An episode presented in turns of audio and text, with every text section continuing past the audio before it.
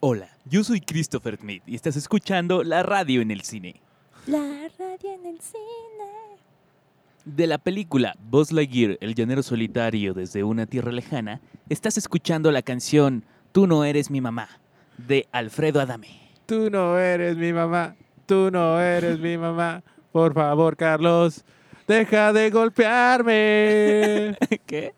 No sé. Creo que Alfredo Adame es un cantante de banda, no sé. No, Alfredo Adame ese que le pegaron con la botella de agua. Ese que le dijo, Ya cállate, suéltame, perra. yo que lo había El sacado de alguna chico. pendejada de aquí. Y yo, ¿ese güey canta? Creo que sí, güey, seguramente. Ah, Televisa. El pito No, pero es chico. la radio en el cine. La radio en el cine. Me estoy tragando un sándwich de jamón. No, no, no, perdón, de pollo. Pollo, pollo, pollo, pollo, polla. pollo, polla. Las chicas de verdad comen pollo frito. ¿Eres una chica de verdad? ¿Qué? ¿Qué? Tres jóvenes adultos solían llevar serenata a la misma chica. El tiempo los separó y fue también el tiempo el que los juntó a los cuatro. Esto fue lo que sucedió al reencuentro Este es el podcast de unos cuantos.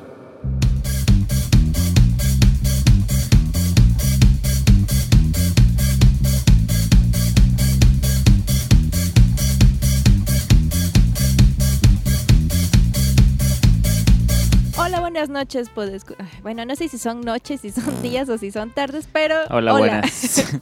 Hola, amigos. Bienvenidos a otra edición más del podcast de unos cuantos. Uh, Ya que mm. interrumpí a Rafa para que Uh. dejara de cantar. Necesitan escuchar su ánimo. Bienvenidos, muchachos. Uh, Ya es septiembre. más. Ah, ah. Me yo recordaste, me recordaste quería hacerlo, quería hacer. Me recordaste la chica que está cantando, de esas del video de las audiciones de la academia, la que dice todos las manos en altas. No. Creo que hay, no hay un video que me dé más pena ajena que ese, güey, en toda mi vida. Bueno, todas las, las audiciones fallidas son bastante chistosas. Sí, sí, dan mucha penita. Sí. Aparte es como el audio así súper en crudo. De ese audio súper en crudo, así como de... You know? Ah. O sea, no tiene pista ni nada, o sea, por eso le quitan las pistas. Ah, para que se haga más cagado. Sí. Ay, pinches culeros. Yo creí que así ensaya, que sí audicionaban sin pista. Ah, tal vez. Taratatara. Bueno, sí, sí. que Tal vez el sí. primer filtro, ¿no? Bueno, bienvenidos. Ya es septiembre, Albia les dio la bienvenida. eh, Cantó les cantó una bonita canción de Mariachi Loco. ¿Y cómo están, chicos? Muy bien. ¿Cómo va esta semana? Más remendado que el cable de la computadora de Alf. La neta. Estamos viendo el cable. Sí, todo parchado. Lo peor es que todos esos Ay. remiendos los hice yo. Sí, aquí el doc- doctor, doctor Rafa. Oye, mi, mi cable se está rompiendo, te lo voy a traer. Tienes que hacer cita. Bueno, voy a hacer cita y te lo voy a traer. Ok, no hay citas. Señora, no hay citas. Ok. No, Ah. pero ahí luego lo vemos. Bueno, qué bueno que estén muy bien, chicos. Ahorita nada más estamos Ahorita. tres, pero vamos a sacarle mucho juguito. esto. Siempre Sí, hemos sido tres, man. poner bueno. Ahorita venimos con carnita. Siempre, hemos, siempre hemos sido tres, man. Neta. Y podemos ser dos la próxima semana si alguien sigue así. Ok, y bueno, hablando del mariachi loco y que estamos en septiembre y todos muy eufóricos y felices por las fiestas, también hay pozolito. gente... Sedientos de pozole. Pozolito, carnita, mm, canibalismo. Mm, ferias de pueblo. Mm. Mm. Entonces vamos a hablar esta noche de crímenes, asesinatos y cosas un poquito em, ¿Malévolas? malévolas, sí, puede ser sangrientas, sin resolver algunas, otras bien, sí. disque resueltas entre comillas, comillas, porque México es mágico y hermoso. Colette. Com- Como exactamente como Paulette, es la definición de México. Paulette. Un boletazo. Ay, Sí, de hecho sí usan ese término, ¿no? El Chale, boletazo cuando, al- cuando hacen... que bueno, no así hay- Cuando quieren desaparecer a alguien. Y así acabó. Y, Y así es. mm, Fue un accidente. Y nadie se va a cuestionar nada. En otras noticias, Paulina Rubio se casa por séptima vez. Más aquí los detalles. En breve. Así, así justo vamos a hablar unas, unas notas. Eh, escogimos algunos temas que por alguna razón personal o nos traumaran más o no sé, nos llegaran más de alguna manera y los queremos compartir con ustedes. Unos de ellos son muy, muy conocidos, son muy populares, entonces eh, pues también es la idea, ¿no? Como que ustedes se familiaricen. Eh, pasan muchas veces de que éramos pequeños o fue ya hace un rato y tal vez les van a venir algunos flashbacks porque pues televisión y de- muy probablemente escuchamos de estas cosas. Claro. Entonces pues a darle. ¿Quieres empezar tú? Tú, porque yo ya hablé, ¿no? Como... Ah, bueno. Eh, yo les traigo un caso De la vida real. de la vida real, de la vida moderna. Bueno, de la vida, este, de la historia universal, pues ya del siglo pasado. Este es un... eh, la idea de este podcast es cubrir como crímenes famosos y esas cosas. Y mi crimen, el crimen que les voy a relatar es un crimen... eh, es un robo. ¿Pasional? No. Pues no, es un, es un crimen que atentó contra la, la, este, la historia nacional de Rusia y de Alemania en, a finales de la Segunda Guerra Mundial. Eh, se llama, y le titulo, El misterioso caso de la desaparición del cuarto de ámbar. Ton, ton, ton, ton. Sí, Porque ya no había más palabras que poner. no, Ese es el título. era el título más corto que podía yo sacar. A huevo, sonadísimo ese pinche caso. Sí, es bastante interesante. Lo que pasa es que en- eh, Pedro, en- Pedro el Grande fue un zar de Rusia, bastante de, lo- de los zares más reconocidos de Rusia. Fue muy chido. Y este güey, este, bueno, reinó entre, en los, entre los años de 1682 y 1721. Eh, este güey se llevaba de compitas con el, el rey de- del entonces llamado reinado de Prusia, que se encuentra se encontraba en lo que es hoy Alemania. Y este llamado Federico Guillermo I. Y, este, y estos dos güeyes eran compitas porque traían ondas contra Suecia, me parece, en el que era un este pues un conflicto bélico que tenían ahí. Y una de las cosas que hizo eh, Guillermo, que pues, le caía muy bien el, el Pedro, fue regalarle un cuarto de ámbar. El cuarto de ámbar es, es, es reconocido como la octava maravilla del mundo. ¿Qué? Era un cuarto hecho por completo de ámbar, así el ámbar que es el ámbar es una es el único este mineral precioso de origen vegetal que bueno, si ustedes vieron Jurassic Park es el el, el lugar donde se- donde encuentras a los bichitos, a los mosquitos que te que, que te hacen clonar dinosaurios. Ah, ya donde metes la aguja y le sacas sangre al mosquito con una aguja. Muy bien. Sí, sí, sí. Y bueno, el caso con, con estos güeyes es que eh, era un trabajo hermosísimo. Era un, un cuarto hecho por los mejores orfebres y arquitectos de Prusia en aquel entonces. Y Federico se lo regaló a, a Pedro como un acto de buena fe y un simbolismo de hermandad entre las dos naciones, ¿no? Entre Rusia y Prusia. Y pues bueno, el... Todo el mundo dice que, que- bueno, todo el mundo que lo conoció, que conoció esta maravilla, dicen que era impresionante y que de hecho era, eh, de- eh, tuvo varias sedes en Rusia. Y al final, la, su sede final fue en la casa de verano de Catalina la Grande, que era la, este, la, pues, como, ¿qué, qué se- qué se- Cata- cómo se puede ¿Quién es? Catalina la Grande? Catalina la Grande fue este, una, una reina de Rusia Ya, ya, ya. y ella este, tenía una casa de verano en En Tarskovye Selo. en Y ahí es ¿quién? donde. y, ¿Quién y era Guerrero? ahí donde. Y fue ahí donde esta mujer le dio la morada final a- al, al cuarto de ámbar. Y el cuarto de ámbar durante mucho tiempo fue- simbolizó eh, una de, la- de los logros y de las atracciones más imponentes de, de Rusia. Pero bueno, como todo lo que ocurre en este podcast, nada puede durar para siempre. Y lo que pasó es que eh, a principios de, los, de la década de los 40 en, 40. en Europa este, estalló la Segunda Guerra Mundial. Y una de las cosas que tenía Alemania en ese entonces era la, idea de recuperar los, los territorios Ah. y, y logros y cosas producidas por Alemania para que fueran y alimentaran el orgullo nazi, ¿no? Esa era una de las cuestiones.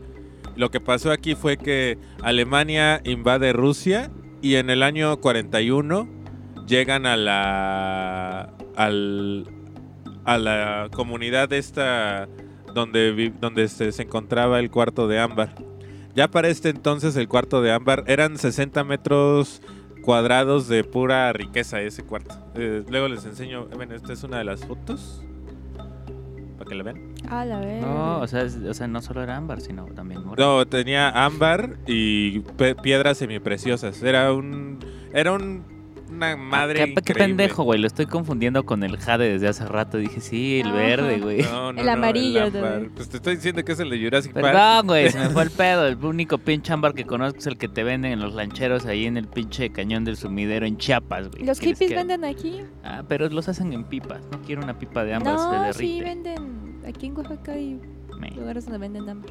El ámbar, para que no lo tope, haz de cuenta, si ustedes han visto de esos de esos este, dulces amarillos que traen la pasita adentro, Ándale, así, igualito pero el cafecito. Ajá. El amarillito. El amarillito, el que dices, ¿y esto de ¿En qué no ¿en te qué lo quieres momento, comer? en qué momento compramos? Pero Ah, siempre hay, güey.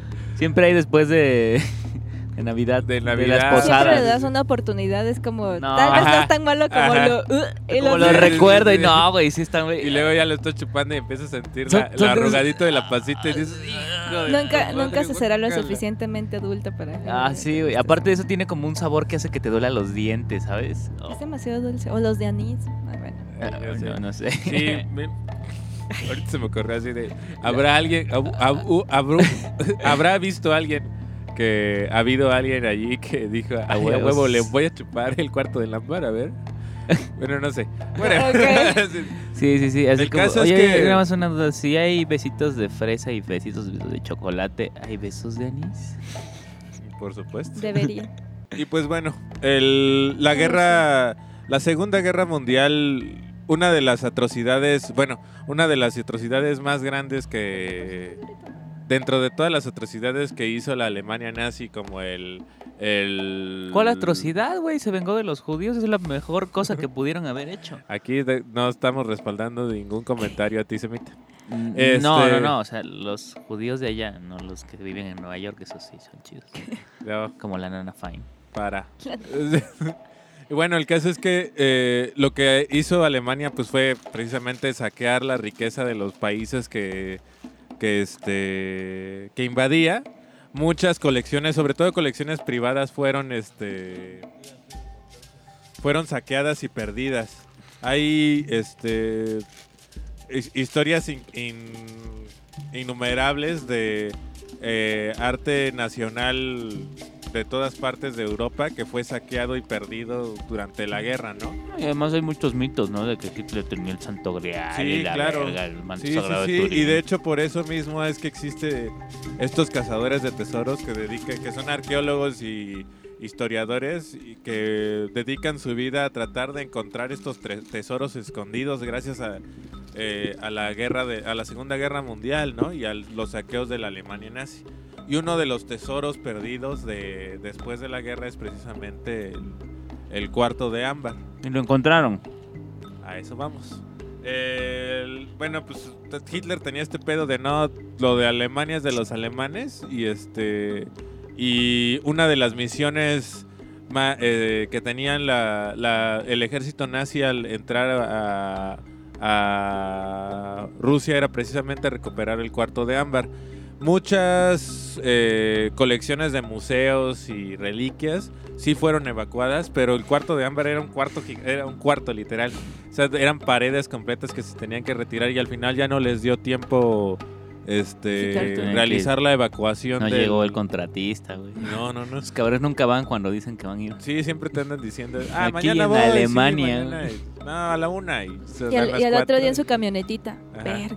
Así, Ya todo llegaste. quemado, así de- Está bien cabrón llegar a Rusia, joven. Sí. No, Necesito está por- bloqueado. Ándale. Oh, cada vez fui y me dijeron, ¿tú qué eres? Y yo, pues soy alemán, pero eres este albañil, tendrías que ser soldado. Y yo "Oh, pues es que, ¿quién quita la pared de hambre? Y pues ya lo que pasó es que 36 horas después de la ocupación nazi en esta ciudad, el cuarto de ámbar ya había sido completamente desmantelado y puesto en... A disposición de las autoridades correspondientes. Así es, que eran 10 cajas que pesaban varias toneladas. Y a partir de ahí, este... El cuarto de ámbar fue movido. Regresaron a Alemania, donde estuvo expuesto en uno de los... De los castillos más importantes de Berlín. Mm, Sí, bueno, lo que se conoce como Berlín. sí. Y lo que pasó ahí después es que ya de a partir de ese momento, pues lo- los alemanes mismos los volvieron a desmantelar y lo guardaron. Y así estuvo, estuvo perdido durante mucho tiempo el, el cuarto del ámbar. Hasta que un día, pues en, mil- en un día de 1944, las fuerzas, las fuerzas aliadas comandadas por los rusos bombardearon Alemania y se ensañaron con Berlín y es ahí donde todo mundo dice que el cuarto del ámbar desapareció entre bombas. Y es bastante triste porque sí era... De hecho ya se hizo, en el 2013 se publicó una reconstrucción 13.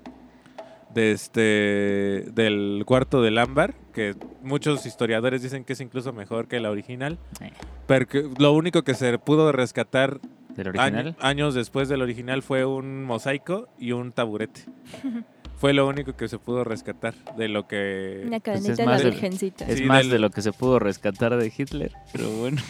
bueno pues que ahí dicen muchas teorías también no y es que y es que es lo que la- al final lo que pasa no este puede haber esta onda del la onda.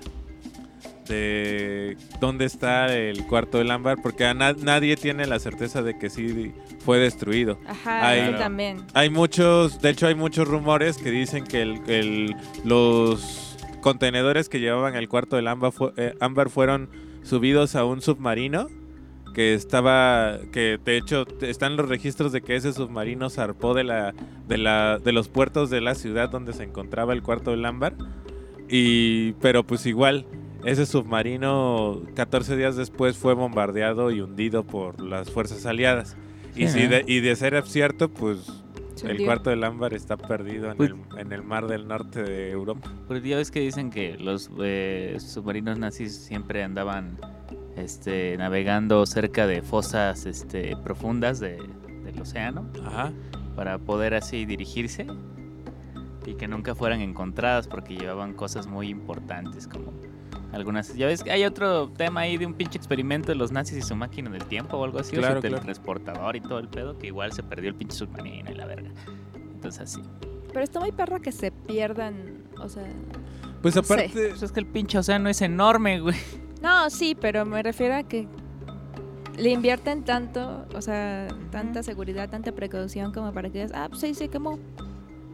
O sea, se me Pues, hace como... Lo mm, mismo le no pasó a. Notre Dame. hay otra cosa que dicen que, el, que otra teoría que dice que sí la- los alemanes en la huida Se lo masiva se lo llevaron y está en algún lugar de, de este De Túnez. de América Latina.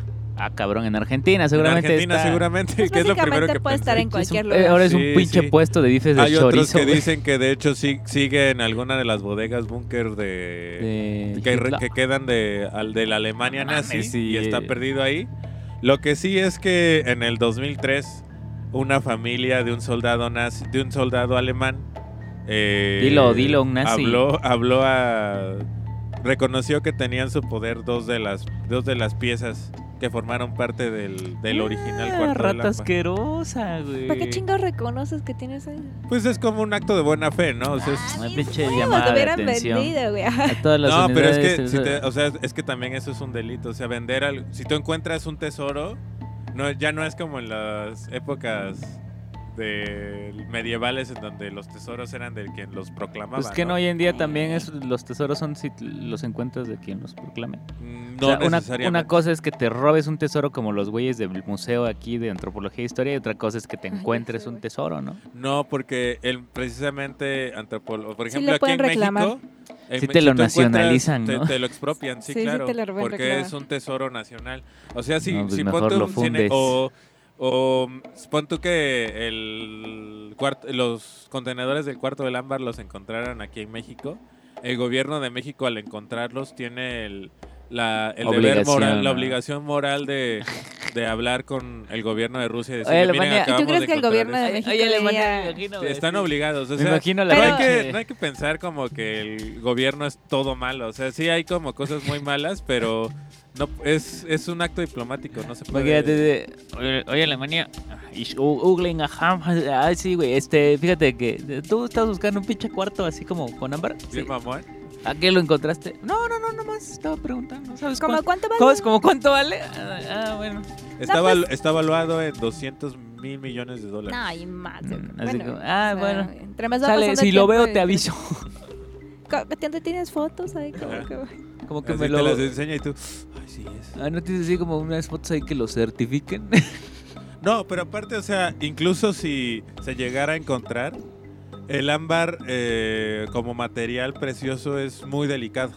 Co- Necesita este. Pero lo que te importa es el oro, no el ámbar.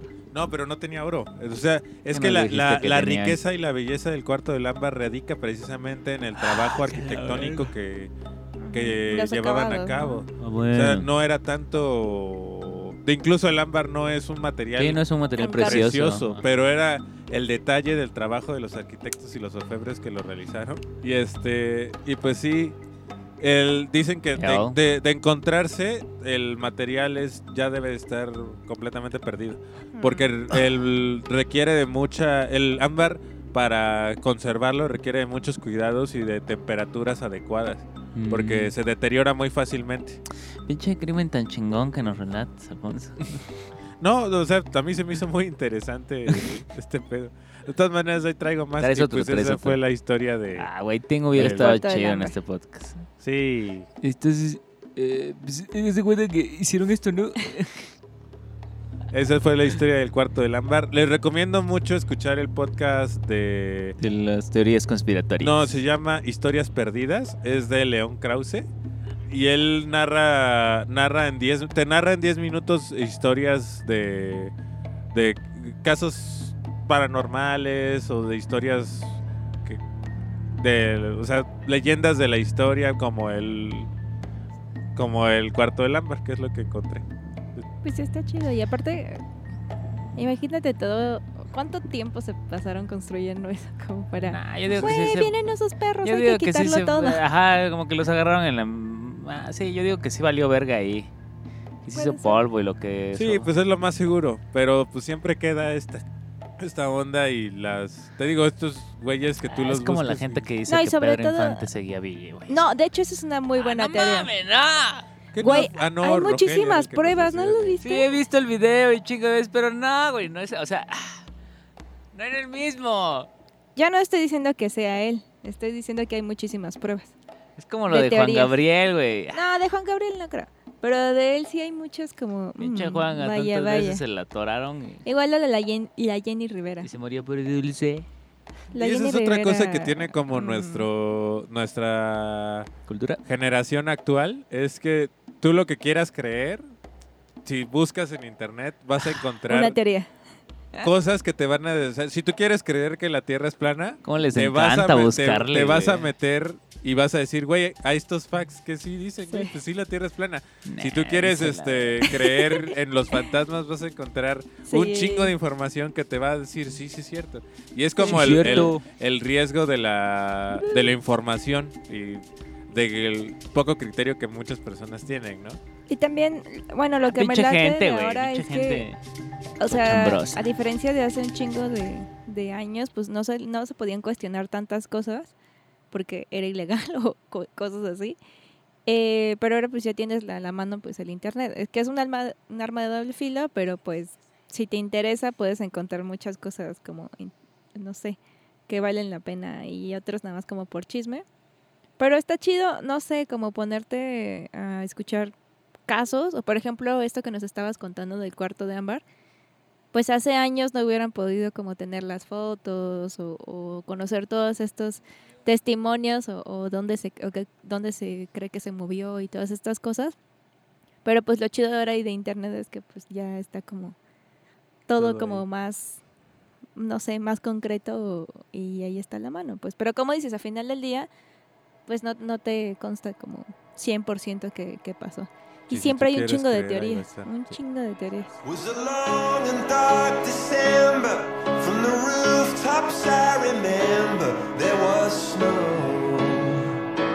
Was a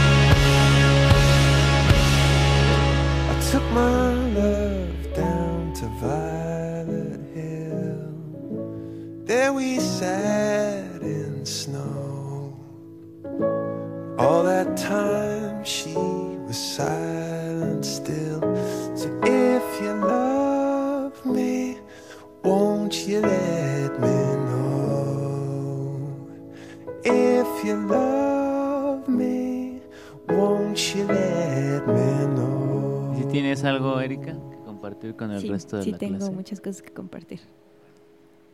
Pues bueno, empieza. Eh, como conclusión, el cuarto de ámbar se destruyó en la pinche... En la guerra. Se les ha de haber caído mientras lo Si subían fuera en México, se hubiera caído. pintaban la pared. Mientras lo desmantelaban. Aunque no se les cayó esta pinche piedrota, ¿cómo se llama? La que está fuera del Museo de Antropología e Historia. ¿Es. Tlaloc o quién es? Es el que se sal, el que movieron de Tlaloc. Ajá. Tlaloc. Bueno, pinche pero porque piedra se de ve mucha gente detrás. ¿Cómo era de- esta pinche roca? Sí. y ahí van, güey. Ocupando mexicanos que mueven troncos y se llevan el tronco que sale de hasta atrás para ponerlo adelante. Bueno, yo les voy a contar otra historia. la tabla. Eh, voy a tratar de decírselo de la manera más resumida porque me parece que ya la tienen como de referente. Este es un caso de un asesinato mm, aquí en México, específicamente en donde se casan los primos, en Monterrey. Está la gente Man. bien loca ahí. Mm. Es que, güey, o sea, en Monterrey sí es de mm, primas. Sí.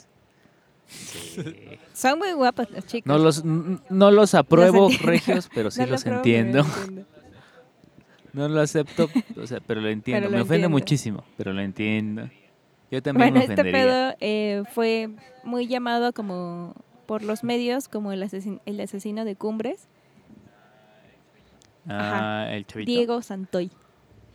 Específicamente así se llama el morro. Pero así lo, lo manejaron como el asesino de Cumbres. Espera, espera. El asesino de Cumbres es el No, niñito no, que no, no, no, eso es. Hola. O, o el güey Es- que mató a los hermanitos de su novia. Ese, ah, o el- es una canción de Panda Sí. que se llama So violento, Sí, so sí, es cierto. macabro. Y no fueron los Sí, únicos, creo que también hay un corrido sobre como sobre esa blanco. historia. Mm, Yo no lo he escuchado, no sé cuál es, pero sí sé que hay un corrido. Eh, Bueno, el pedo aquí fue que en- fue en el 2006, todo pasó un 2 de marzo Sí, sí, sí. y bueno, aquí tenemos a dos personajes o dos personas principales que van a estar en toda la historia. Una morra que se llama Erika. ¿Qué pedo, güey? ¿Por qué pues te fuiste ya? fuimos. No es cierto. Una morra que se llama Erika Peñacos. y todos, jejeje, Peña. Peña Precoz. Y cos. Eh, Diego Santoy. Entonces estos morritos eh, pues se conocieron, se enamoraron o empezaron a andar. Diego Santoy River- Riverol. Que aparte ves las fotos de Erika en ese entonces y si dices, pues era la morra que... Media darks, ¿no? linda. Media emo, Pero bueno, un poquillo, Sí. pero fresa. pero fresa. Sí, era una morrita linda, una niña bien. De, sus papás tenían pues, es una familia acomodada de bastante dinero. Ah, pues váyanle a abrir. Vele a abrir. Y bueno, lo que pasó es que está esta pareja de una niña que se llama Erika. Bueno, no una niña, ya tenía más de 18. Y de Diego. Diego es un morro de eh, clase media, tirándole altilla. Y pues nada, ¿no? Se enamoran, todo chingón, todo bien. Y un día eh, se recibe una llamada y es una, eh, una persona, una mujer, que dice que hay una, hay una chava que pues es Erika, da el nombre, que se está desangrando y que al parecer o lo único que sabe ella o por lo que puede ver fue el exnovio. Y ya, ¿no? Entonces se arma el pedote y neta se arma un pedote. Em, hay Sí. muchas... Ajá. Te- no, sí, nada más. Bueno, continúa, continúa y ahorita lo, lo, lo anoto. No, si quieres de para No, que- pues nada más quería dar el, el ese que sí, o sea, en investigaciones que he leído y que he escuchado, sí hay este esta información de güeyes que de que era una una, una relación bastante tóxica los dos. Súper tóxica. Sí. Que, que sí hay mucha... eh, Aparte este caso es bien chistoso porque hay muchos que dicen, ah, yo la conocí, o yo era la prima, o yo soy la vecina, o siempre, ¿no? Hay un buen de gente que dice que conoce, que voy a lo mismo, hay muchos chismes que al final de cuentas no vamos a saber que, que es 100% real, ¿no? Solamente ellos saben cuál, qué pasó. El punto es que pasa esto, ¿no? Dicen que la chavita se está desangrando y todo. Y entonces, pues ya llega la poli, eh, Erika se la llevan al hospital y pues ya, ¿no? Eh, da como dice lo que pasó entre que está media moribunda y todo. Y cuando llegan a la casa encuentran, porque para esto, cuando dan la llamada, nunca mencionan hay dos niños muertos aquí. No sé por qué, pero no lo mencionan. Ujú. Y cuando ya llega la poli y ya llegan todos, ven que hay los dos hermanitos, medios hermanitos de Erika, están muertos. Y pues los asesinaron y de una manera pues bastante violenta y pues, cruel, ¿no? Empiezan a hacer las investigaciones y Erika desde el inicio dice fue Diego. Fue Diego que ella dice en ese momento que es su exnovio, que ya tenían, que cortaban, regresaban, como cualquier relación tóxica eh, suele suceder. Y pues bueno, se ponen a buscar a Diego, se dan cuenta que se dio a la fuga. eh, luego lo encuentran, de hecho lo encuentran en Oaxaca, En que es nuestro rancho, Sí, porque se estaba con su intentando hermano dar porque la iba ya a, a rumbo a Guatemala. Ándale, ya a- con bigote y a cambiar de vida, ¿no? Eh, como debe de ser. Y pues ya, los encuentran eh, y todo. Y aquí viene, aquí viene el pedote y vienen las declaraciones. Que es lo menos que- sabroso de este pedo. Es que es una mamada. Sí. Y entonces viene el desmadre. Hay muchas versiones de lo que pasó. Eh, está, o sea, como siempre, ¿no? Está la gente chismosa, vecinos, primos, lo que sea. Pero Es- espera, Pero, si hay testigos de que ese güey lo mató, los mató. Erika. O sea, ella es la única. Es la única testigo. Pero mira, viene lo bueno. Ok, se saca. Las, los testimonios bien que tenemos están los oficiales, que son dos y que son diferentes. ¿Por qué no lo sé? De la policía es de la Procuraduría y la otra no me acuerdo. ¿Quién sí La otra es, creo que de. Ah, porque hay que mencionar. eh, Erika Peña Cos, o sea, no es cual. la- la- la- los Peña Cos no son cualquier familia en Son como Monterrey. los Cuarcuera, No, no, güey. Los Peñacos son los eh, el papá de Erika Peñacos, el papá papá biológico de Erika Peñacos, es, es el dueño de la cadena Multimedios. No, no, no, no, no, no, no. Sí, ¿no? ¿No? ¿Quién es el? No, si era un abril Sí, no, No, no, porque no, sí. no, esperen. Ajá. El papá, los papás de Erika Peñacos, los dos son astrólogos. No. No, eh, espera, el- espera, Astrólogos, espera. o sea, de astrología, de, Sí, de. Ah, claro, Sí, sí, cierto. Como Andrés. Sí, cierto. Sí, los, los dos papás Cierto, de cierto, Erika, cierto. papá y mamá, son astrólogos. Eh, es que, perdón. Y de hecho, la señora es la que trabaja en multimedia. La señora, coincidentemente, trabajaba en multimedios. Y daba los Eh, horóscopos. Sí, daba los Obviamente, horóscopos. como, No pues, como su carrera. ¿Qué lo- pedo? ¿Qué mágico es México, güey? No, y, Obviamente- y- y los, herma- los medios hermanitos eran los hijos de la, del matrimonio entre la mamá de Erika y el güey de multimedios. Ah, pero esperen, no, esperen, pero aquí vamos a hablar bien. Ok. Vamos, vamos. Los niños, o sea, Me encanta porque Erika sí trajo un caso así pues como, sí, güey. como de blog, de videoblogueros, pero del 2006. Pero me puse a investigar bien cabrón. o Date, sea, date. Porque te digo, hay muchos chismes. O sea, hay muchísimos chismes, Es que pero en la, realidad la gente inventa tanta cosa. las cosas que sí tenemos claras es que eh, los papás de Erika son astrólogos. Trabajaban como en estos... es que me da risa. Trabajaban en el medio. eh, sobre todo su mamá trabajaba en multimedios, que pues es una televisora muy grande, pues ahí en el norte, en Monterrey sobre todo. Que Y- produce pura pendeja. Pues sí, en realidad sí. Y bueno, el señor también tenía sus negocios y la chingada. Lo curioso aquí es que ya que te enteras como del caso, y cuando la gente se entera del caso, porque los niños, no, mucha gente no sabían, digo que, que te valga verga, ¿no? Pero no sabían que eran medios hermanos de Erika porque llevan el mismo apellido que, pues, que el papá. Y entonces ahí dicen, ah, no, no, no, es que no es el papá biológico, pero él les dio el apellido. O sea, como que, pero todavía sigue con él. O sea, como que entiendes que fue como un desliz o algo así. Ajá. Pero siguió con él, ¿no? Como que la perdonó. De no hay pedo. Tráete a los chamaquitos, tenemos varo, ¿cuál es el pedo? Los, los mantenemos. Y entonces se dice, y hay chismes y hay rumores, de que los papá, el papá de los dos niñitos es el morro, que, bueno, el señor accionista y de los dueños de multimedios y de otras empresas muy grandes como cines y otras cuestiones, ¿no? Pero no, pues hay no varo. hay... Pues eso es De que hay varo, hay varo, sí. pero no nos consta, o sea, no hay como un acta en la que diga, ah, él es su papá y a huevo y eso. Apar- y sí hay, los rumores son muy fuertes porque precisamente eh, cuando pasa esto, la policía no sé, no me acuerdo cuánto tardó en llegar, tardó horas en llegar al Pues lugar. de hecho dicen que los primeros en llegar fueron fue los multimedios. de multimedios. Eso es, eso sí es cierto. Puta, sí de, oiga, patrón, este... No, sí, Sí, de hecho de así hecho, así fue, Así como así de, fue. "Oiga, patrón, es Dicen que, la orden la dio, llamaron". que, que la orden de ir a limpiar la casa la dio el este de multimedios. Dicen también este es chisme. Imagínate así como de, oiga, patrón, fíjese que llegamos aquí donde nos mandaron del pitazo y son sus hijos, No mames. los muertos.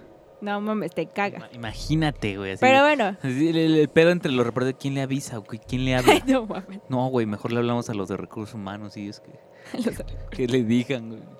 Bueno, aquí viene lo chido de las versiones que les decía, ¿no? Para todo esto de... La casa es grande. Es una casa grande. Tampoco es como una mansión de hectáreas, pero es grande, ¿no? Pero me parece que son dos plantas. Pero no creo que una casa sea tan grande como para no darte cuenta que están matando a alguien. Creo yo. Creo que hay ruido. Creo que hay violencia. Entonces, bueno. Y lo menciono porque aparte de Erika y aparte de Diego, que es pues la, la ¿cómo dicen? Eh, la víctima y el culpable, no presunto, porque aquí ya, o sea, está como... Ya está condenado. Ya está condenado, ya no es presunto. Eh, aparte de ellos estaba la hermana de Erika, porque Erika tiene una hermana más grande. Eh, tienen casi la misma edad, se llama Azura, creo que es su hermana. Ajá, creo que sí. Eh, sí, su hermana se llama Azura. Y aparte de ella, o sea, aparte de Erika, aparte de Diego, aparte de Azura, estaba la, ¿cómo decirlo? Como la niñera, la mucama, la... Ajá, la, la, Ajá, la maid. sí. La, sí, pues sí, la sirvienta, sirvienta. ¿no? Estaba la sirvienta. La chacha. Estaban todas estas personas en la casa y primero eh, Azura, que es la hermana de Erika, la hermana grande, dice que ella no escuchó nada ¿Qué porque pedo? estaba escuchando música Y en haciendo cuarto. su tarea a las 4 de la mañana. Sí, mamón. porque todo empezó a suceder como desde las 4, 5, 6, 7, hasta las Hasta 10. las, ajá, hasta las 9, porque todo se descubre porque llega la... eh, a- atrás de la casa está como la, la- las oficinas de la, de la mamá de Erika. Y pues a esa hora llega la, una ¿Cómo de las secretarias. ¿Cómo será la oficina de un astrólogo? En fin. No, pero es, es que es como, como que la casa tiene como casa de huéspedes Ajá. y la ocupan así de para, para la oficina, ¿no? Ajá, y llega la, la señora que es como la secre, porque, ah, ah, o sea, hacen como que las fotos y ponen como las horas en lo que pasó todo, y esta señora llega a la- como a las 10, llega, se asoma y todavía dice que ve a Erika y la ve normal y que le dice, ah, hola, está, pero así como de ventana a ventana. Y le dice, ah, sí, tu mamá me encargó, no sé qué, ah, sí, sí, bye, chido, bye. ¿Todo bien? Sí, sí, sí. Se va y como media hora después, Erika ya está toda madreada, ya la cuchillaron, no sé qué. Pero bueno, no les, he paso- no les he dicho bien qué pasó. Resulta que dicen, dice Erika, que llega Diego, Que la versión de Erika es la versión oficial, ¿no? Ok. más o menos, como entre, entre lo que Pues dice sí, ella es la pues versión si la apoyaban todos los medios, es la versión oficial. Llega Diego, eh, primero llega creo que como a las 4, está como una hora en la sala y fuma un cigarrillo porque ahí quedó su cigarrito. Nadie sabe por qué estuvo ahí una, o sea, que estuvo, o sea, Estuvo, solo, entre comillas. Estuvo esperando así como cuando el mamá lo enciende la luz y le dice, te estaba esperando. yo creo que sí estaba haciendo eso, pero bueno. Ah, Y entonces, en palabras de Erika, no escuchó ningún ruido y entonces bajó. Así dice. ¿Cómo mató a los niños? Como, ahí viene, como no escuchó ningún ruido, entonces ella, ella bajó. Se supone que Diego entra, Diego, eh, se pone un, un pasamontañas, este... Sí. Y se pone guantes y según va como Ah, súper preparado, sí, va, va- o Pero sea, dejó ahí su ya- cigarro babeado. No, Muy no, no, bien. no, no. Sí, sí, sí.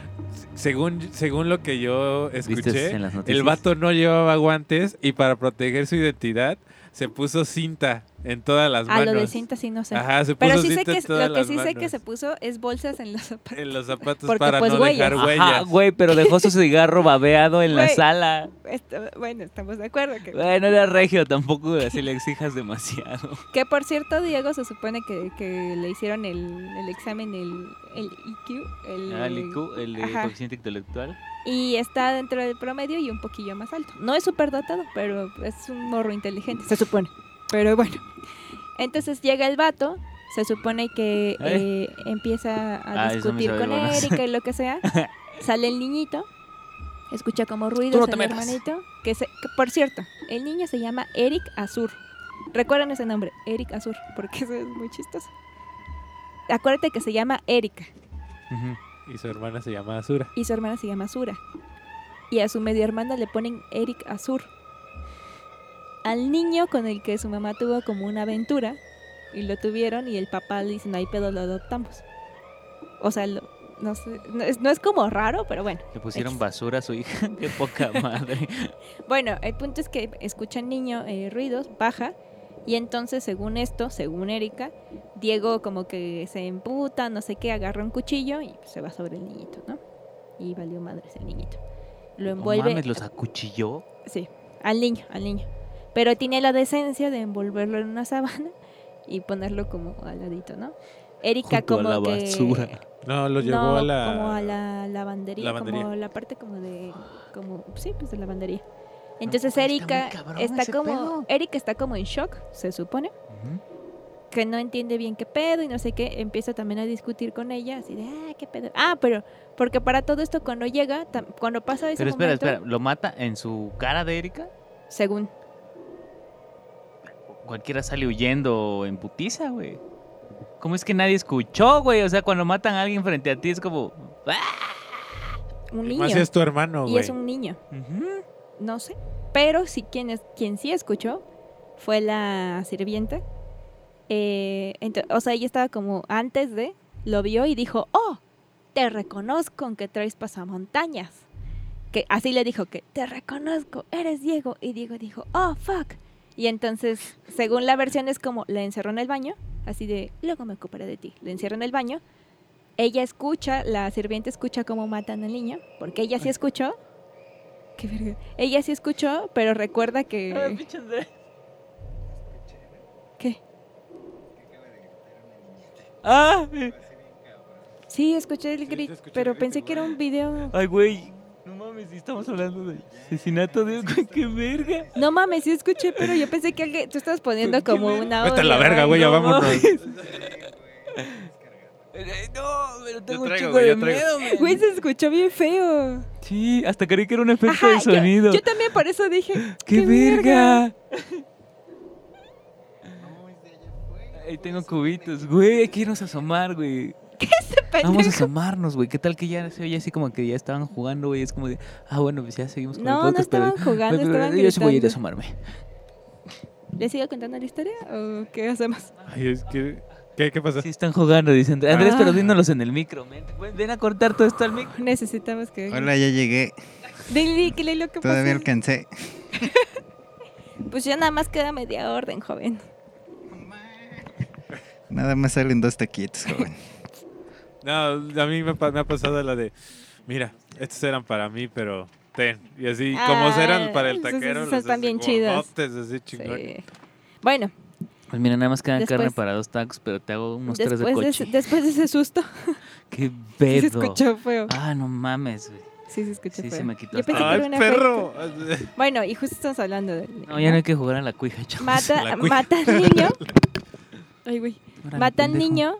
Eh, bueno, ya está encerrada en, Ah, en el baño. la ella.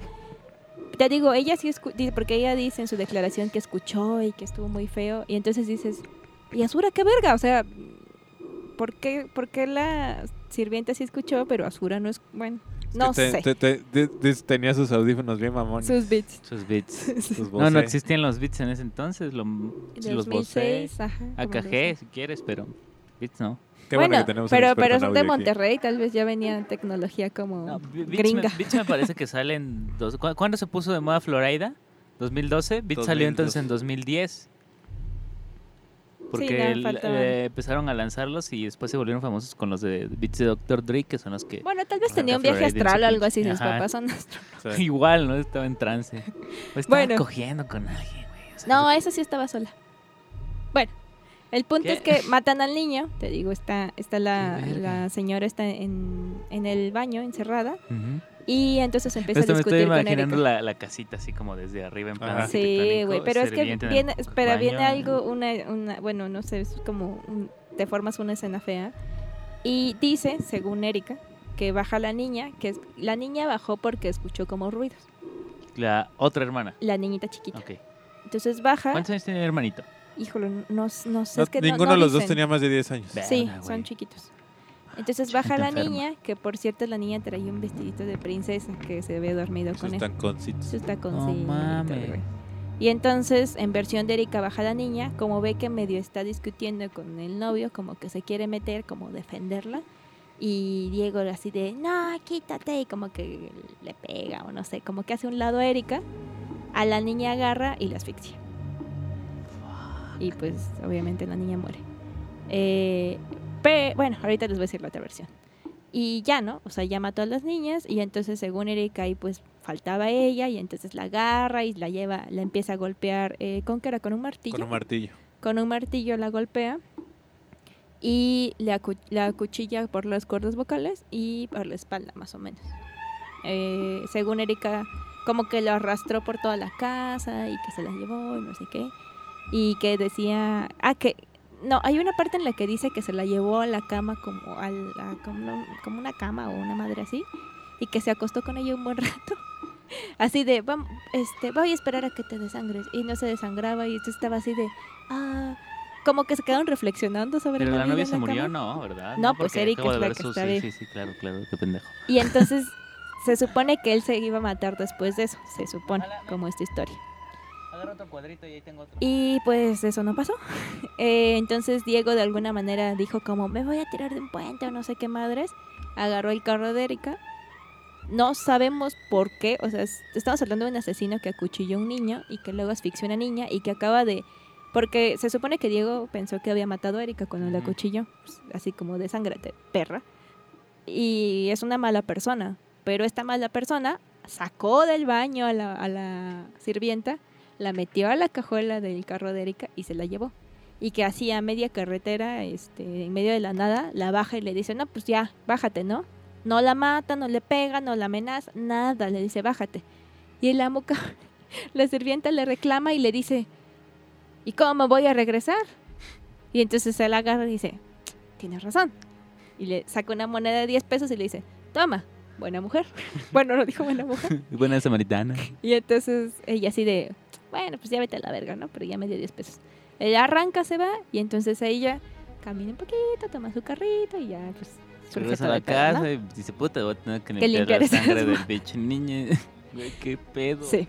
Así fue, es la versión como más o menos oficial. Güey, qué pedo. Que si te pones a pensarlo, es desde el inicio que dices, ¿por qué putas no corrió desde que empieza a cuchillar al niño? ¿Por qué no gritó? ¿Por qué no le grita a la hermana? Eh, no sé. O sea, bueno, digo, ante el miedo uno actúa de maneras Claro, diferentes, pero- ¿no?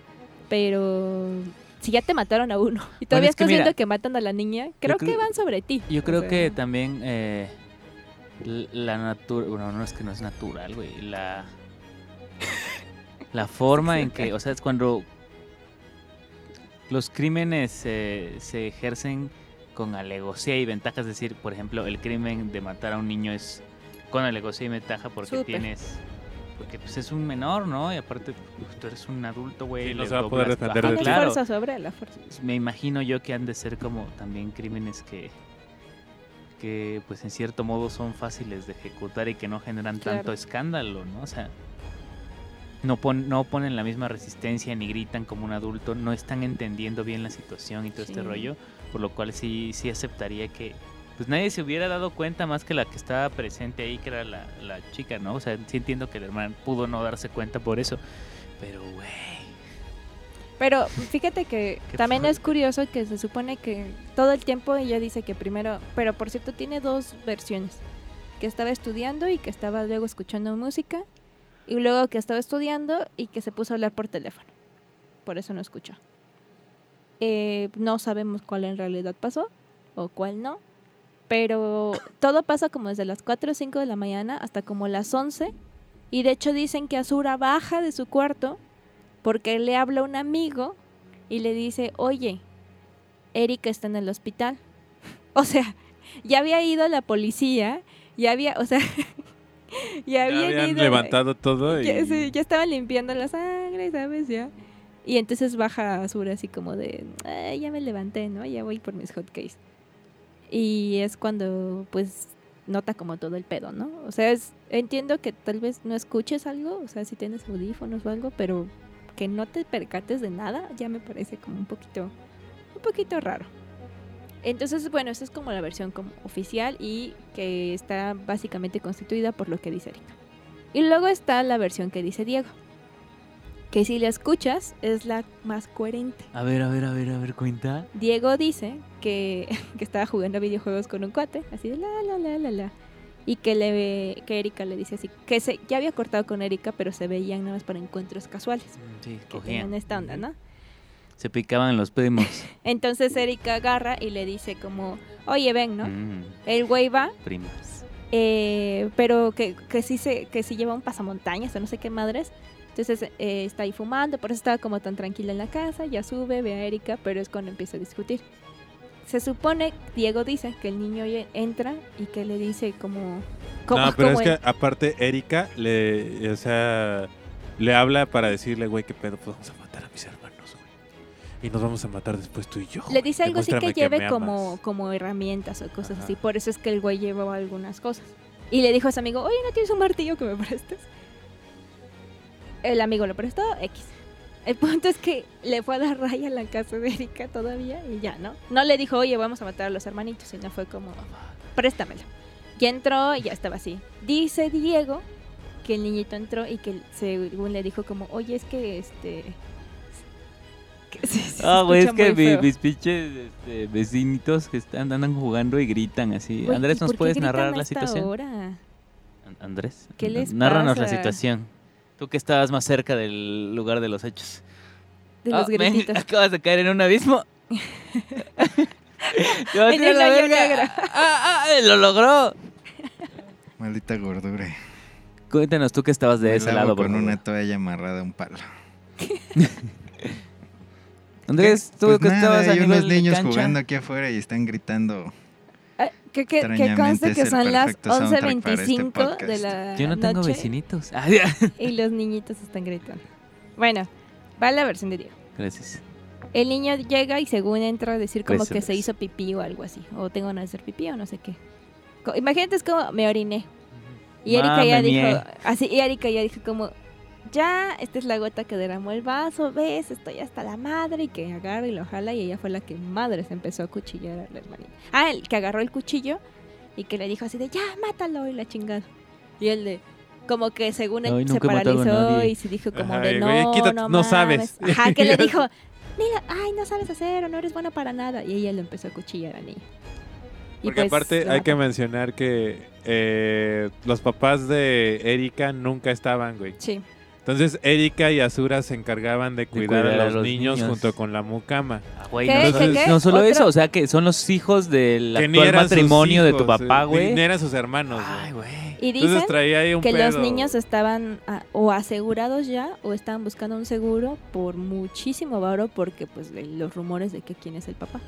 Eso O no sea, lo los niños sí tienes, dicen, dicen porque también es chisme. Y una cosa que también hay que mencionar y que es curioso, que esta sirvienta tenía tres meses que apenas había entrado.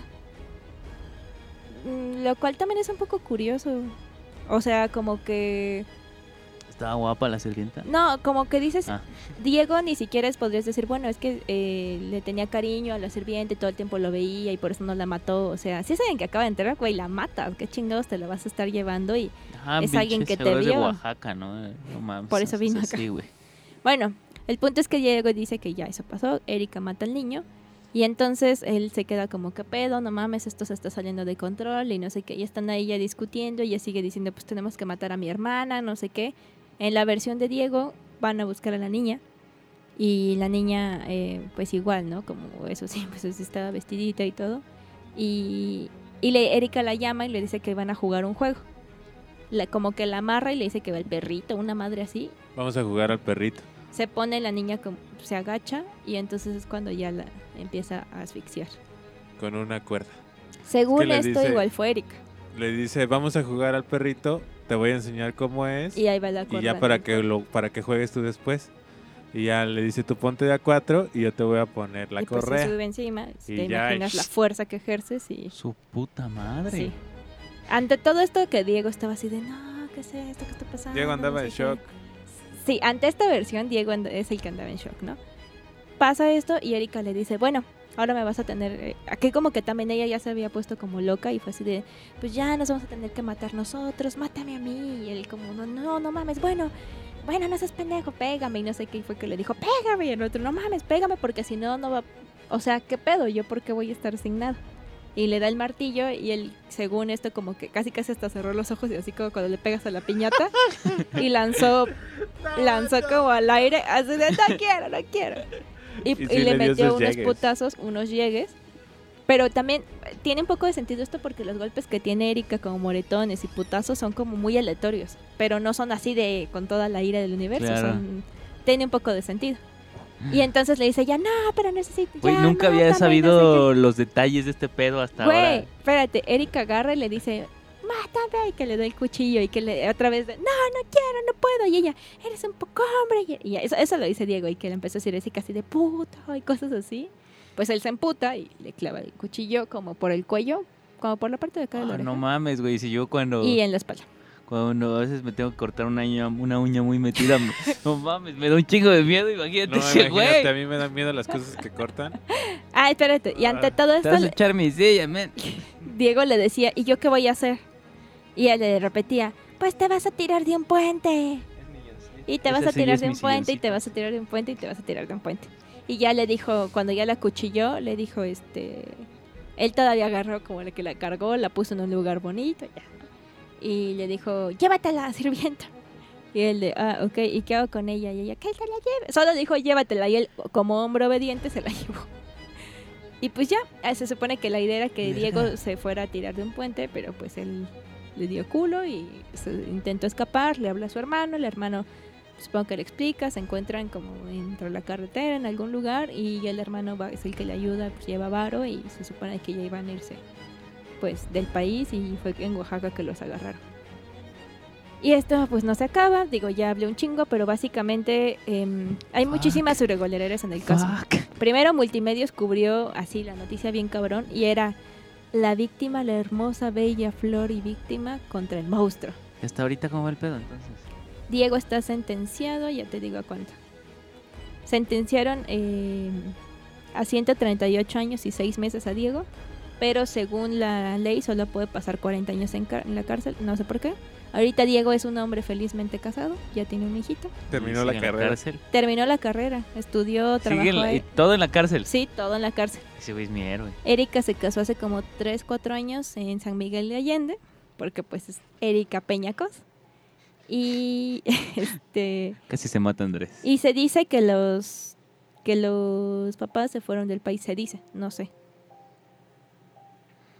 Y bueno, te digo, hay muchas irregularidades en el caso. Y si tú ves entrevistas, güey, Erika va así como en pasarela o como que le vale verga. Y en los careos con, con Diego, Diego está así de, pues es que tú me dijiste que los matara. Y ella literal está cruzada de brazos, que sabemos que eso, o sea, ya denota en el lenguaje corporal mucho. Y está cruzada de brazos y está hacia, hacia, hacia Haciendo atrás puchero. literal, haciendo pucheros como niña y dice, "Ash, no, claro que no, no es cierto. O sea, Yo no no tiene, no dije. tiene la actitud de una víctima. Ni de la, ni, güey, Así, ni de alguien en que shock se o murieron sus, ni de que se murieron sus hermanitos. Ah, güey, que deja tú que sean mató, güey. niñitos. Digo, deja tú que sean sus hermanitos. Son niños, Güey, güey. Y que los viste, o sea, ¿Qué pedo? O ni- sea, nunca llora, nunca, nunca siente tristeza, o sea, se ve, se ve enojada, se ve enojada con Diego, eso sí se ve súper emperrada. Y Diego ha sido muy claro y muy directo como en sus entrevistas y ha sido así de, tú te enojaste conmigo y cortamos porque yo también, se, dice, dice que también tenía relaciones con la mamá.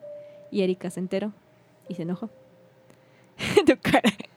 Y entonces... Está bien enfermo, men. Güey. Sí, sí, sí. Y, y la mamá tampoco muestra signos de, de dolor o de tristeza. O sea, es Ahora, como, pinche Andrés, espantas. No sé, es como, ay, sí, estoy muy triste por los niños. Ay, los niños, los niños. Ah, Güey, nunca entenderé la cabeza de los regios. Y pues, a- así está sea- el pedo. Ah, miren, les- solo les quiero dejar, ya, digo, hay, tengo hay muchas inconsistencias, pueden buscar más. Hay muchos análisis, ya hay análisis que han Ah. hecho de los test eh, psicológicos que Ah. les tienen que hacer, que por cierto, Erika no, Diego aceptó hacer los test para que lo analizaran y todo, y en- básicamente es como es un güey que sí es empático, Normal. que es encantador, que es Ay, un... Sí, de No, hecho tiene un dice... club de está fans, el guapo, güey. sí. Bueno. De aparte hecho, de se casó con, con una de sus con club una de de fans. sus fans. Eso, eso, eso, perdón, pero se me hace una Es mamada. lo- Es una pendejada. O sea, que güey. lo sigas porque está guapo y es un asesino. Sí. Qué mamada. Digo, si lo conoces es un morro chido, que lo que pero qué mamada. Pero bueno. Y Erika no aceptó hacerse los test. ¿Quién sabe por qué? Y, y quiero agregar otro dato importante, solo lo voy a poner ahí. Eh, cuando Erika ingresa al hospital, que esto te digo fue un 2 de marzo, y Erika, eh, eh, Erika sale del hospital el 15 de marzo, porque se supone que le había cortado las cuerdas vocales, no así, pero pues es- se supone que le cortaron las cuerdas vocales. Y sale el 15 de marzo, sale como en 11 días, 10 días. Sale y sale como, oh, sí. Y lleva en la muñeca una, pues, ¿cómo se dice? Muñequera, Una como, muñequera. como vendada. Como una fédula. Eso nunca, nunca mencionó que forcejeó, nunca mencionó absolutamente nada, como todo fue de arriba. Capaz que se quiso matar. Pero ¿no? no, No. dicen los expertos que cuando alguien asesina a alguien con cuchillo, y er- es la primera vez y todo esto, es una lesión que les pasa mucho a los asesinos en las muñecas por el, por el esfuerzo que haces y porque pues no le, le- a veces le atinas al hueso, o sea... Y Erika tenía una muñequera. Tenía el famoso, ¿cómo dijimos? Ah, este, ay, no me acuerdo. Muñeca de asesino. La Sí, famosa sí. muñeca de asesino. Hay oído de nadador. Y Hay... Andrés, ¿cómo se llama este asesino famoso de Estados Unidos que, acá- que acaba de salir su, su película donde sale Zac Efron? Ted Bundy. Ted Bundy. Bundy. Ted Bundy. El Es lo- galanazo. Es lo que hubiera sido de Ted Bundy si hubiera estado en México. solo ¿no? les voy a escupir otros datos. estaría casado. A los tres días de que fue el asesinato de los niños, eh, las autoridades regresan la casa a los papás y todo y le dicen, ahí está ya la casa, ya la pueden ocupar. Está limpia. A los tres días ya estaba limpia. eso, o sea, ¿cómo No mames, chingados es una vas a cuidar? investigación. Si algo me ha enseñado CSI es que eso no se debe No, hacer. man. No, y dicen, dicen, porque ese sí es chisme, que luego, luego remodelaron la casa. Aparte de estos güeyes, Eso ¿a, no a poco sé. no tenían cámaras de seguridad en sus pinches casas, güey? No mames, estoy seguro que ahí están los pinches videos, güey. No lo sabemos. Yo digo que ahí están, o sea, güey, eres... eh, Ah, y aparte de remodelar la casa, a los pocos días, eso sí es cierto, eso sí no sé bien cuántos, eh, pues enterraron a los niños, pero incineraron los cuerpos. Cosa que se supone que no es legal porque tienen que hacer autopsias Claro. y tienen que hacer ciertas... Pero fue así de, no, no, no, no, ya Diego los mató, sabemos que fue malo. Y nunca, nunca encontraron el cuchillo ni, el- ni las otras como herramientas Sí, como- la- la- los crímenes, los con las que del pudieron delito. haber encontrado huellitas. Sí, güey, qué verga. Solo les voy a dejar la- una frase que dijo Eric. En el careo, y lo pueden buscar en YouTube, por ejemplo, está. Ah, que por cierto, las imágenes del careo que todos hemos, bueno, que están en internet, No las he visto. están eh, porque las puso la historia detrás del mito. Ah, sí. Pero son las únicas escenas que se tienen y obviamente están editadas porque pues es un programa. Güey, yo, enti- yo sé, estoy seguro que hay videos, güey. Mira, pero en este, esto, esto sí es una conversación entre Erika y Diego en el careo. Que por- acuérdense que les digo que Erika está con los brazos cruzados, está emperrada, no lo quiere ni ver, pero está enojada. Fuck. Y Diego le, Diego le no voy dice, a poder dormir. en un momento yo te di el cuchillo, ¿no? Te lo pasé en la mano. Y él le responde, no, yo no lo quise agarrar, porque yo no soy capaz de matar a nadie. En toda la declaración y eso, Erika antes nunca había mencionado, ¿por qué le va a pasar el cuchillo? Eso te está dando a entender que... Sí, ahí se incriminó. Ajá. Pero nadie se cuestionó eso. Y aparte fue así de, no, yo no lo quise agarrar. Y luego se queda así y dice, yo no sería capaz de matar a nadie, pero toda emperrada como de, güey. Creo que es un poquito notorio que tal vez ella pudo que no los mató, pero no sé si sea una Ay, víctima. lo mío era más este, leve. mi, mi, mi, mi, tarea es un poco, mi exposición, este... No sé cuánto. Ah, ah, ah, pero que es, que el mío no es de... Bueno, el de Alf tampoco fue de México. Yo nada No, más quería hablar de la... Como ya vamos a llegar a octubre, eh, el 3 de octubre de 1980 y... ¿Qué, di- qué, qué año Tampoco fue? se olvida. El 3 de octubre de 1900... De, perdón, de 1849. Eh, encontraron a Edgar Allan Poe muriéndose. Edgar Allan Poe, el Ah, sí, sí. escritor este, norteamericano que estuvo en... Me parece que en un internado en Londres y luego fue homosexual. Hay un libro bien chingón. Y luego fue homosexual. Neta, hay un libro muy chingón No donde sé, habla sí, sí, sé de que fue homosexual, pero me interesa de- Y luego fue homosexual. todo el rollo. Se iba a casar con su prima, su prima murió de... Oh. No, no era gay, pero en ese entonces era como tener un pupilo, you know, que le picas la colita cuando tu pupilo se... Era libre. ¿no? Era como, como libre. Eh, Andrés el Ah, micro. como los griegos. Ándale, Ajá. ándale. Pero no era gay. Pues sí, cas- estaba casado con su prima, Estaba güey. casado con su prima y su Bueno, prima murió de, de, están Pues de qué otra cosa que de tuberculosis, Claro, güey. sí. Entonces este güey lo encontraron el 3 de, de octubre de, 1900, de 1849, así muriéndose en la calle. Y pues lo llevaron a los... Lo llevaron primero, lo llevaron a una cantina, unos borrachos, así Mm. como... Nuevo. Este güey es conocido y seguro en la cantina lo topan, güey. Lo llevaron a la cantina, lo Demonios, reconocieron. amigos. Tómate un trago. Porque era Edgar Allan Poe. En ese entonces no fue famoso ese güey hasta que se murió. Que sí, su- algunos de sus eh, poemas, ¿Cuentos? ¿Cuentos? y poemas eran famosos, pero es que antes se publicaban en los periódicos y así, ¿no? Entonces, No era lo que es ahora. ajá, entonces era famoso el cuento, pero el autor te valía verga. Entonces Edgar Allan Poe ese entonces era un güey con un chingo de deudas, borracho súper conocido, era de que siempre andaba a pedo y le debía todos y todo el rollo. Entonces, pues ya nadie lo, lo quería, güey. Entonces lo llevaron a la cantina. En la cantina dijeron que si no tenía dinero, pues no lo querían a la verga.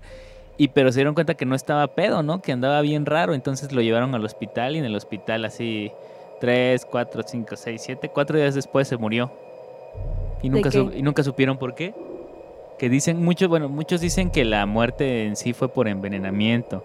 Otros dicen que fue consecuencia de una cirrosis nunca detectada y agravada y, y no saben qué pasó, pero el peor es que no lo habían visto así como en dos semanas, había desaparecido y nunca supieron qué pedo. Entonces cuando apareció fue como de, ah, mira, ese es Allan Poe, ¿no? Y ahora lo curioso de su muerte es que decían que Alan, que, que tiene, muchos dicen que fue por el alcoholismo, ¿no? Que Su cuerpo simplemente se empezó a debilitar, ya tenía cirrosis, la verga y se murió.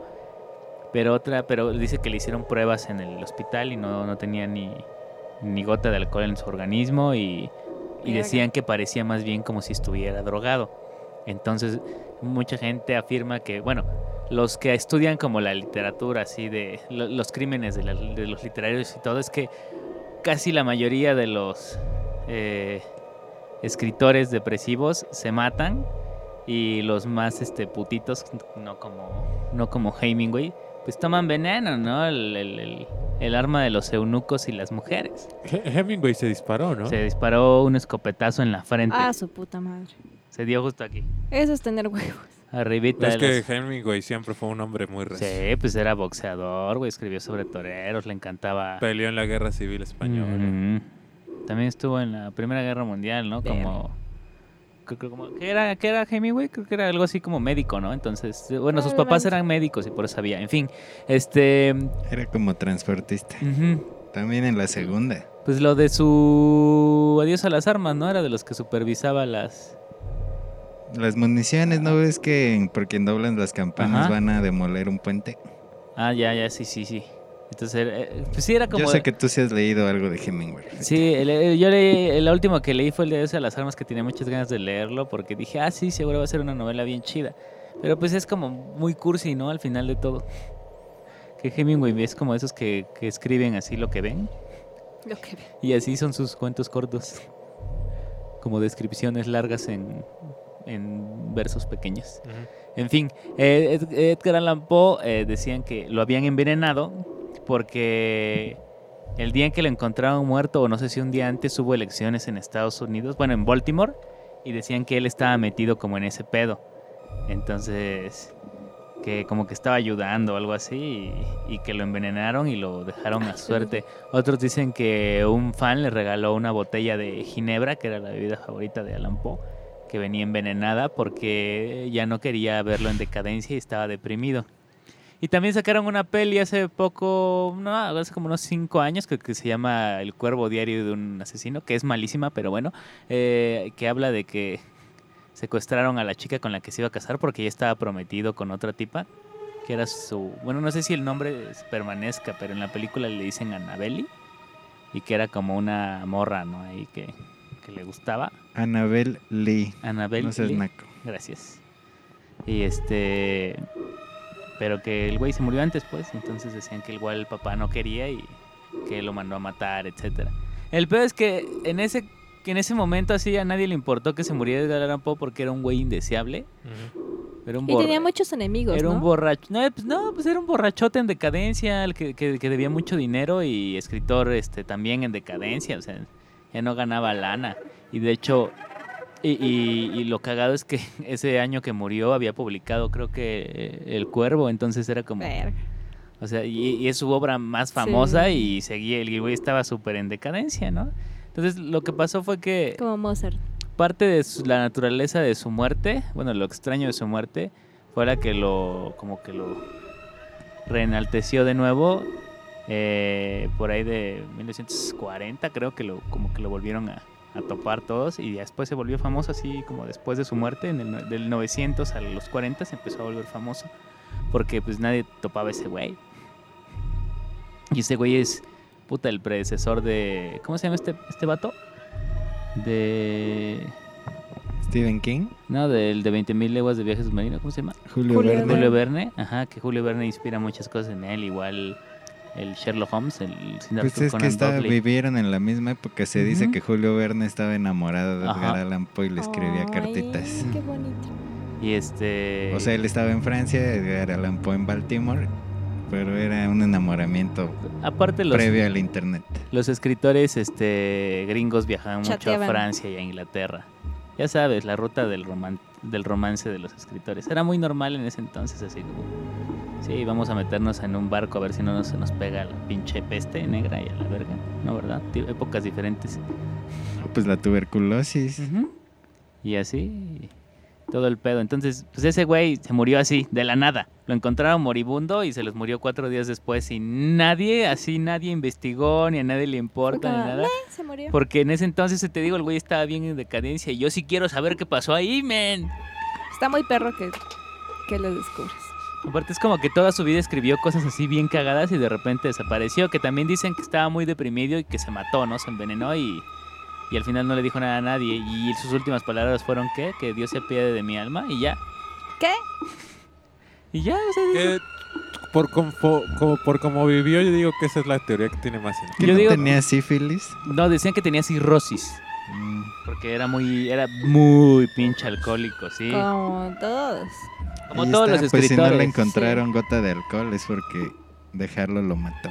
Yo digo que, que lo envenenaron así por política. Aunque es la historia que todos quieren creer. Ajá, sí, también. Yo creo que se envenenó. Es como lo del cuarto de ámbar, o sea, a, a todo mundo le, le gustaría creer que, Esa que mamada ahí del sigue, cuarto de pero pero pues no, en realidad pues terminó destruida en un bombardeo, man. Chale. Pinche Edgar Allan Poe, güey. Chale. En fin. Eh, Pues siguiente bueno. crimen, Alfi. O ya, Pues le toca a Andrés. 75 minutos llevamos. No, Sí, vamos a 80. grabar. Vas, Andrés. Pues, Yo no hice la tarea. Pero les voy a leer 13 datos impactantes sobre la muerte de Edgar Allan Poe. A ver, cuéntamela. Men, esa era la mía. Man, esa era mi idea, man. Está bien, tú estás más cerca de los libros. Yo solo lo improvisé porque lo primero que vi en el estudio fue mi librito este de... Y dije, ah, Simón, ese güey se murió raro.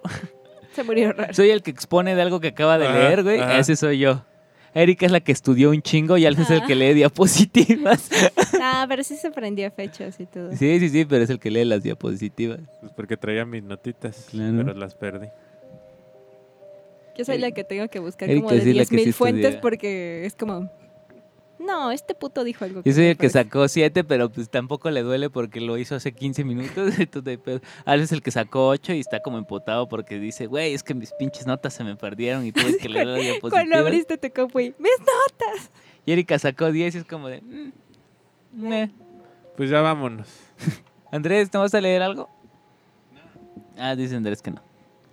Bueno, vamos a hacer un horóscopo mandados Bueno. directamente de la señora. De- Ay, se me olvidó el nombre de la ñora. Que, por cierto, todos salieron como... Ya no están en el, en el ojo público. No, pues no, no les conviene. Ah, no y se llama... Bueno, lo llamaron el asesino de Cumbres porque fue en la calle Montecasino, en la, en Colonia. la colonia Cumbres. Por que eso Cumbres es como el San Felipe. Y más todavía. y Chale, más güey. todavía, puro, puro, pura la Deberían hacer una peli de ese pedo. No sé cuánto que la van a hacer, pero pues ponle tú Güey, unos no va a 40 estar años. chida porque, pues, Teresa Cos se llama la señora. Ay, no, hasta, güey, siento feo, o sea, los gritos de mis vecinitos ahí al lado, güey. pues bueno muchachos, este fue el podcast de unos cuantos, edición número 36. A 36. Muchas gracias por habernos escuchado, Tres, muchas gracias seis, por, seis, por seis. Mandaron- haber estado con nosotros aquí. Ahora sí nos fuimos seguidito, no mandamos a Rola, pero estuvo rico. Este, quiero mandar un saludo. A ver, Manda, manda. A Ciani. quiero mandar un saludo a Digibol. O sea, o sea, toda la banda, ¿no? De... ¿Puedo mandar saludos? Claro. Saludos. el, el güey que se acerque. Putos. Eso está muy bueno.